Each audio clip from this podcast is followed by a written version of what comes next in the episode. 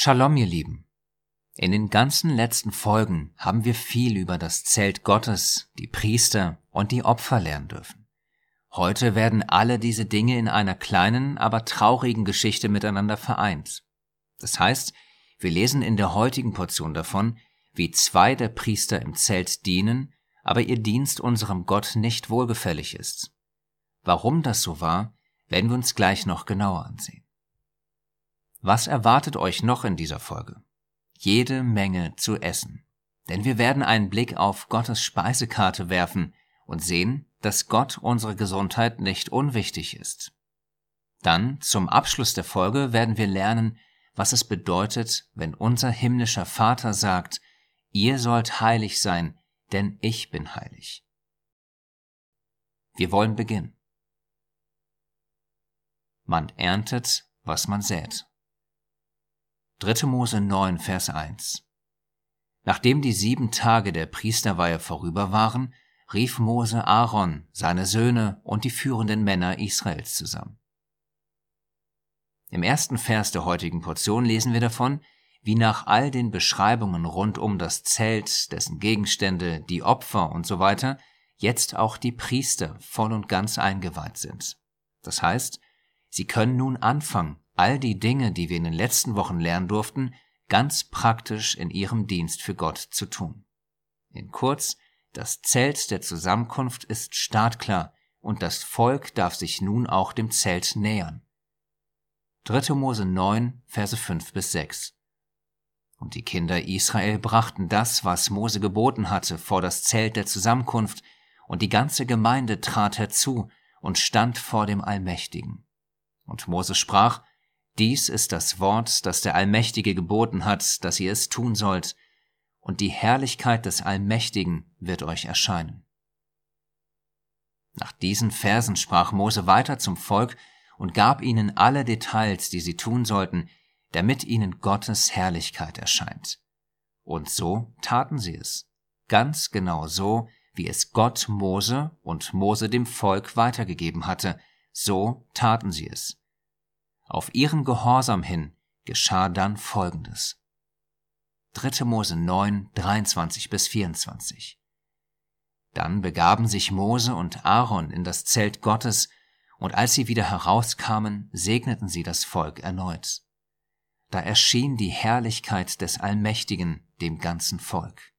Feuer ging vom Allmächtigen aus, es verzehrte das Brandopfer und die Fettstücke auf dem Altar. Als die Kinder Israel das sahen, jubelten sie und warfen sich voller Ehrfurcht zu Boden. Stellt euch das mal vor, wie das gewesen sein muss. Sie standen da und sahen die Herrlichkeit Gottes. Wie auch immer das im Detail ausgesehen haben muss, es muss überwältigend gewesen sein. Und seine Herrlichkeit war auch ein Zeichen für das gesamte Volk, dass Gott nun in ihrer Mitte war ganz so wie er es ihnen zu Beginn des Baus seiner Wohnung versprochen hatte. 2. Mose 25, Vers 8. Und sie sollen mir ein Heiligtum machen, damit ich in ihrer Mitte wohne. Und so geschah es. Gott belohnte den Gehorsam und den Dienst seines Volkes damit, dass er nun durch seine Herrlichkeit in ihrer Mitte war. Jedoch ließ gleich danach der Gehorsam und der Dienst seiner Priester zu wünschen übrig. Denn direkt im nächsten Kapitel lesen wir davon, wie gerade die, die es besser wissen sollten, einen großen Fehler machen. 3. Mose 10, 1 bis 2. Nadab und Abihu aber, Aarons Söhne, nahmen jeder seine Räucherpfanne, taten Feuer hinein und legten Räucherwerk darauf. Sie verbrannten so ein eigenmächtiges Räucheropfer für den Allmächtigen, das er ihnen nicht befohlen hatte. Da ging Feuer vom Allmächtigen aus und tötete die beiden.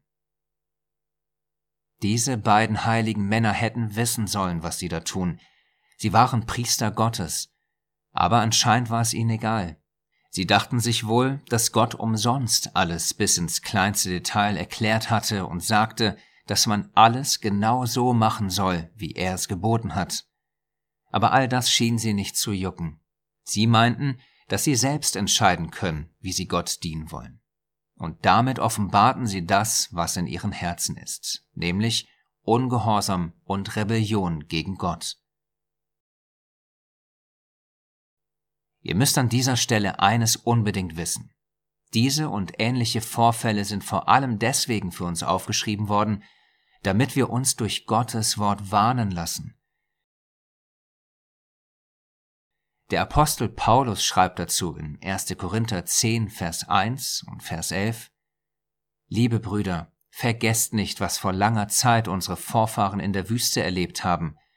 Alle diese Ereignisse sind uns als Beispiel gegeben. Sie wurden niedergeschrieben, damit wir gewarnt sind, denn die letzte Zeit dieser Welt ist angebrochen. Das verstehe ich nicht. Welche Warnung steckt denn für uns in dem Beispiel mit dem Feuer? Wir machen doch heute kein Feuer für Gott. Zu dieser Frage schauen wir uns zuerst den nächsten Vers aus dem zehnten Kapitel an. 3. Mose 10, Vers 3. Mose sagt zu Aaron, das hat der Allmächtige gemeint, als er sagte, ich erweise mich als der heilige Gott an denen, die mir nahen dürfen, und meine Macht und Hoheit zeige ich vor meinem ganzen Volk. Mose erklärt hier seinem Bruder Aaron, dass diejenigen, die Gott besonders nah sein dürfen, also die Priester, auch besonders heilig sein müssen. Sind sie das nicht und machen, was sie wollen, muss Gott denen, die sich ihm nahen dürfen, und seinem ganzen Volk zeigen, dass er ein heiliger Gott ist. Er kann es nicht dulden, wenn wir unsere eigenen Wege gehen und alles so machen, wie wir es für richtig halten. Denn es gilt, Widerspenstigkeit ist ebenso schlimm wie die Sünde der Zauberei, und Eigensinn ist nichts anderes als Götzendienst. Das steht geschrieben in 1 Samuel 15, Vers 23. Hier steht also geschrieben, dass wenn man widerspenstig, also wenn man stur, bockig und ungehorsam ist, es eine schlimme Sünde ist. Und wenn man dann dazu noch das macht, was einem selbst gefällt und Gottes Wille einem egal ist, also man eigensinnig ist, dann ist das so, als würde man einen anderen Gott haben. Und dieser Gott ist man dann selbst. Aber wie denn das? Ganz einfach. Stellt euch dazu nur die beiden Priester vor. Gott hatte ihnen klare Anweisung gegeben, wie was zu tun ist. Sogar sehr, sehr klare Anweisung. Und das macht unser Gott ja nicht einfach so. Er denkt sich etwas dabei. Aber das alles war ihnen anscheinend total egal. Sie entschieden einfach selbst, was gut und was böse ist, und machten es so, wie sie es für richtig hielten. So auf die Art, ach egal, was Gott gesagt hat, wir machen das jetzt so, wie es uns passt. Wenn man so etwas macht, sagt man, dass jemand Gott spielt. Sprich, er weiß es besser als der Schöpfer von Himmel und Erde. So etwas geht natürlich gar nicht. Und das muss unser allmächtiger Schöpfer direkt von Anfang an für alle seine Kinder klarstellen. Erwachsene sprechen bei so etwas von ein Exempel statuieren. Das bedeutet so viel wie allen ein abschreckendes Beispiel geben oder allen die klaren Grenzen aufzeigen. Denn stellt euch mal vor, wenn schon die Priester, die Gott ganz nah sein durften, so widerspenstig und eigensinnig waren, wie würde dann das Volk werden? Sie würden dann ja erst recht das tun, was sie wollen. Damit das aber nicht passiert, muss unser uns liebender Vater Widerspenstigkeit und Eigensinn sofort verbieten. Denn diese beiden Dinge sind ja die Hauptgründe, warum wir nicht mehr im Garten Eden sind. Ihr wisst ja bereits seit der ersten Portion, dass wenn wir selbst entscheiden, was gut und was böse ist, es immer in Chaos und Tod endet. Damit aber seine Kinder nicht immer wieder dieselben Fehler machen und endlich daraus lernen und sich verändern, gibt das Wort Gottes uns abschreckende Beispiele. Ganz so, wie wir es zuvor gelesen hatten. Noch einmal die Verse aus 1. Korinther 10, 1 und Vers 11 dazu. Liebe Brüder, vergesst nicht, was vor langer Zeit unsere Vorfahren in der Wüste erlebt haben. Alle diese Ereignisse sind uns als Beispiel gegeben. Sie wurden niedergeschrieben, damit wir gewarnt sind, denn die letzte Zeit dieser Welt ist angebrochen. Aber liebe Kinder, vergesst eines bei diesem Thema nicht. Das ist ganz wichtig für euch, damit das alles nicht eine ungesunde Angst in euch auslöst, nämlich Unser Gott ist gerecht und seine Gnade ist unermesslich groß. Schaut daher mal, was zwei Verse später geschrieben steht. Was eurem Glauben bisher an Prüfung zugemutet wurde, überstieg nicht eure Kraft. Gott steht treu zu euch. Er wird auch weiterhin nicht zulassen, dass die Prüfung größer ist, als ihr es ertragen könnt. Wenn euer Glaube auf die Probe gestellt wird, schafft Gott auch die Möglichkeit, sie zu bestehen. Habt also keine Angst oder so, wenn ihr Portionen wie die heutige lest. Habt aber eine gesunde Furcht vor unserem allmächtigen und heiligen Gott. Macht es nicht wie die Söhne Aarons damals, sondern macht es genau so, wie es diese Verse sagen. Hebräer 12, Verse 28 bis 29. Da wir ein Reich empfangen, das nicht zerstört werden kann, wollen wir Gott von Herzen danken und ihm voller Ehrfurcht dienen, damit er Freude an uns hat. Denn unser Gott ist ein verzehrendes Feuer. Erkennt ihr, wie diese Stelle perfekt zu der Situation der beiden Priester passt? Sie waren nicht von Herzen dankbar, dass sie Gott so nah sein durften. Sie dienten ihm nicht mit voller Ehrfurcht, damit Gott Freude an ihnen hat. Und so mussten sie leider sein verzehrendes Feuer spüren. Auch wenn das ein unangenehmes Thema ist, liebe Kinder, ist es wichtig, dass ihr davon hört und es mit euren Eltern besprecht. Denn diese Ereignisse sind genauso Bestandteil der Heiligen Schrift wie alles andere. Und es ist wichtig für euch, dass ihr versteht, dass Widerspenstigkeit, Eigenwille und Ungehorsam dazu führen, dass am Ende der Tod durch das Feuer auf diejenigen wartet, die Gottes Willen missachten. Galater 6, Vers 7 Täuscht euch nicht, Macht euch klar, dass ihr Gott nicht einfach missachten könnt, ohne die Folgen zu tragen. Denn was ein Mensch sät, wird er auch ernten. So lasst uns gute Samen säen, damit wir auch Gutes von unserem himmlischen Vater ernten. Galater 6, Vers 8 Wer auf seine sündigen Neigungen sät, wird sich damit selbst zugrunde richten und den Tod ernten. Aber wer auf den Geist sät, wird vom Geist das ewige Leben ernten.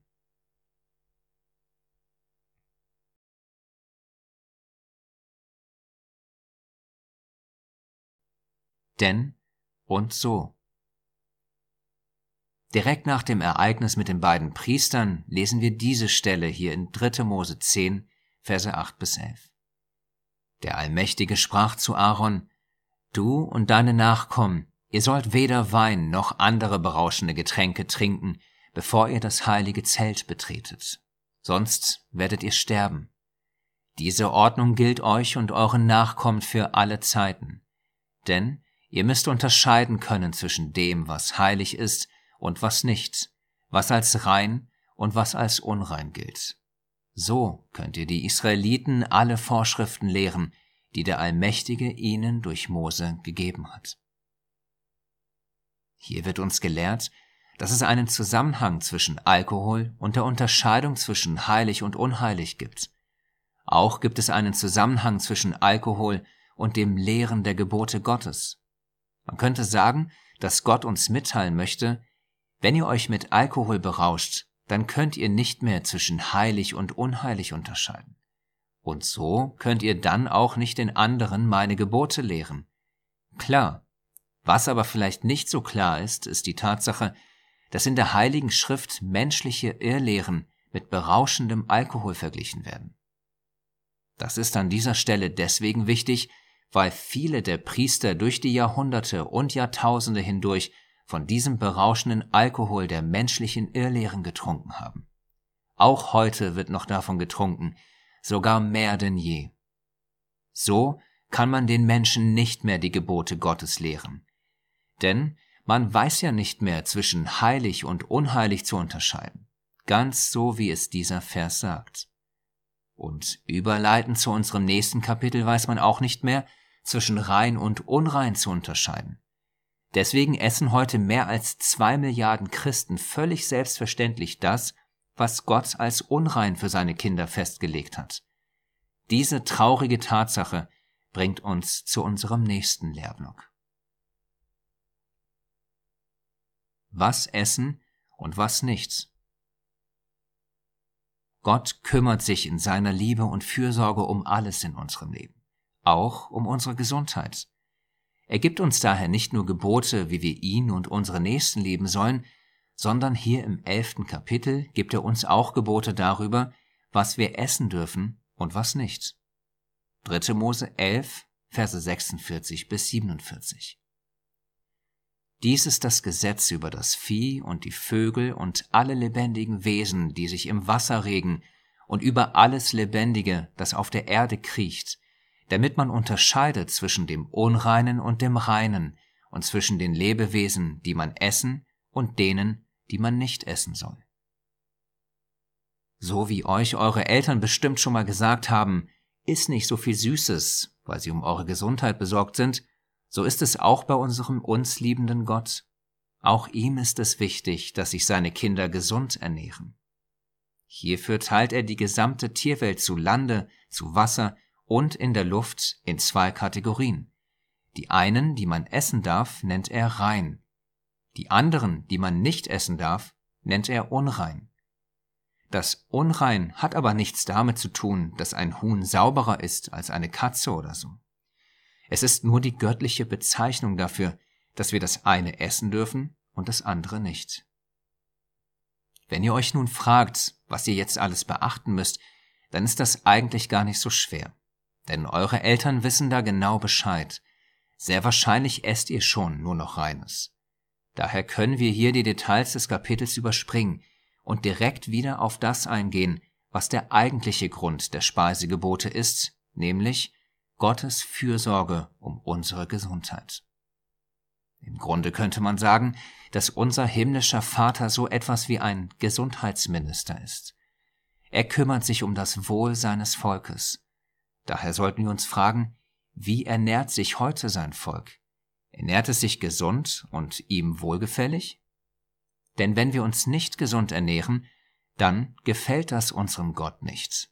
Schließlich hat er uns als Geschenk einen Körper gegeben, mit dem wir gut umgehen sollen. Er hat uns sozusagen unseren Körper geliehen, damit wir hier auf Erden leben können. Daher sollten wir auf dieses Geschenk acht geben und es pflegen. Oder habt ihr etwa vergessen, dass euer Körper ein Tempel des Heiligen Geistes ist, der in euch wohnt und den euch Gott gegeben hat? Ihr gehört also nicht mehr euch selbst, das hat Paulus geschrieben im ersten Brief an die Korinther, Kapitel 6, Vers 19. Und genau so sollten wir mit unserem Körper umgehen, als würde er uns nicht gehören, als hätten wir uns ihn nur ausgeliehen. Vielleicht kennt ihr das ja, dass man mit Sachen, die einem geliehen wurden, besonders sorgfältig umgeht. Genau so sollten wir das auch mit der Leihgabe unseres Körpers machen. Das elfte Kapitel gibt uns einen klaren Hinweis darauf, dass es unserem Schöpfer nicht völlig egal ist, was wir essen. Wir sollen uns gesund ernähren und uns nicht mit allem Möglichen vollstopfen. Denn wenn man die Liste der reinen und unreinen Tiere wissenschaftlich durchgeht, wird man schnell einen ganz klaren Zusammenhang erkennen, nämlich die unreinen Tiere sind ungesund für unseren Körper. Daher sagt Gott, dass wir sie nicht essen sollen. Leider ist es heutzutage so, dass vieles, was wir essen, ungesund für uns ist. Die gesamte Lebensmittelindustrie ist mehr denn je auf Gewinn ausgerichtet und nicht auf die Gesundheit des Menschen. Und da wir gerne schwach werden und das essen, was meist ungesund ist, überflutet uns die Lebensmittelindustrie mehr und mehr mit dieser ungesunden Nahrung. Daher bitten wir euch, ganz ohne in irgendwelche Details zu gehen, was jetzt alles ungesund ist und was nicht, prüft als Familie eure Ernährung. Seid dankbar für den Körper, den euch Gott geschenkt und ausgeliehen hat, und pflegt ihn. Fragt euch, ob ihr wirklich alles essen müsst, was ihr esst. Und fragt euch auch, ob ihr das Prinzip aus dem elften Kapitel auf euer Leben angewendet versteht. Sprich, schaut, ob ihr euch in allen Bereichen gesund und unserem Gott wohlgefällig ernährt.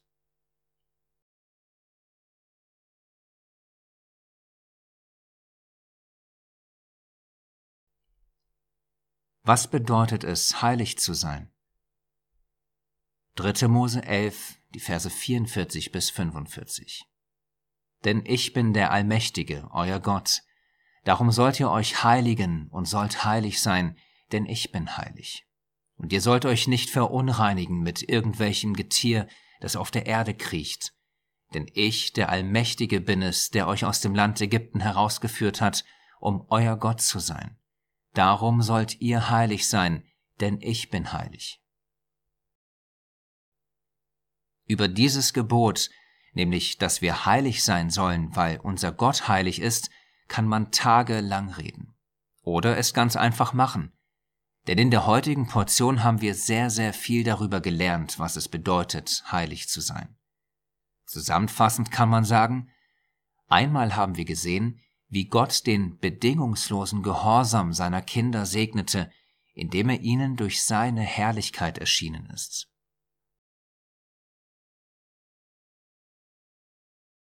Dann haben wir gesehen, wie sich zwei Priester ums Leben brachten, weil sie ungehorsam und eigensinnig waren und ihren Dienst so machten, wie sie es für richtig hielten.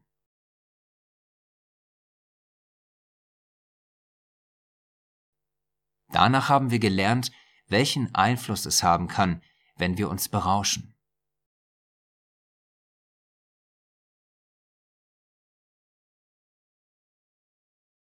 Und im elften Kapitel haben wir dann gesehen, dass wir nicht heilig leben, wenn wir Unreines essen.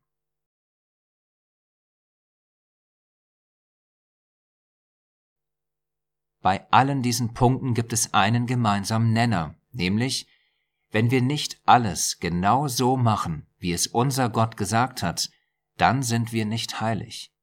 Machen wir aber alles genau so, wie es unser Gott gesagt hat, dann heiligen wir uns eigentlich total einfach. Nach unserem Eigenwillen leben ist gleich nicht heilig. In allem nach Gottes Willen leben ist gleich heilig. Da es wichtig ist, dass wir unserem Gott in allem gehorchen, müssen wir alle Folgendes beachten. Wir hatten diesen unfassbar wichtigen Vers bereits in der vorletzten Folge. 5. Mose 4, Vers 2. Den Worten, die ich euch gebiete, dürft ihr nichts hinzufügen, auch nichts davon wegnehmen. Vielmehr habt ihr die Gebote des Allmächtigen, eures Gottes, die ich euch gebe, zu beachten. Damit wir also heilig leben können, dürfen wir nicht zum Beispiel wie in der Christenheit gelehrt, die Speisegebote Gottes wegnehmen und essen, was wir wollen. Auch dürfen wir nicht wie die zwei Priester unsere eigenen Wege gehen und neue Gebote hinzufügen. Beides führt dazu, dass wir nicht heilig leben. Wie ihr seht, ist es eigentlich total klar und unmissverständlich. Einfach alles genau so machen, wie es Gott befohlen hat. Dann leben wir heilig. Mit dieser lebenswichtigen Wahrheit sind wir auch schon am Ende der heutigen Folge angekommen. So Gott schenkt bis zur nächsten Woche. Euch Gottes Gnade, Wahrheit und Liebe.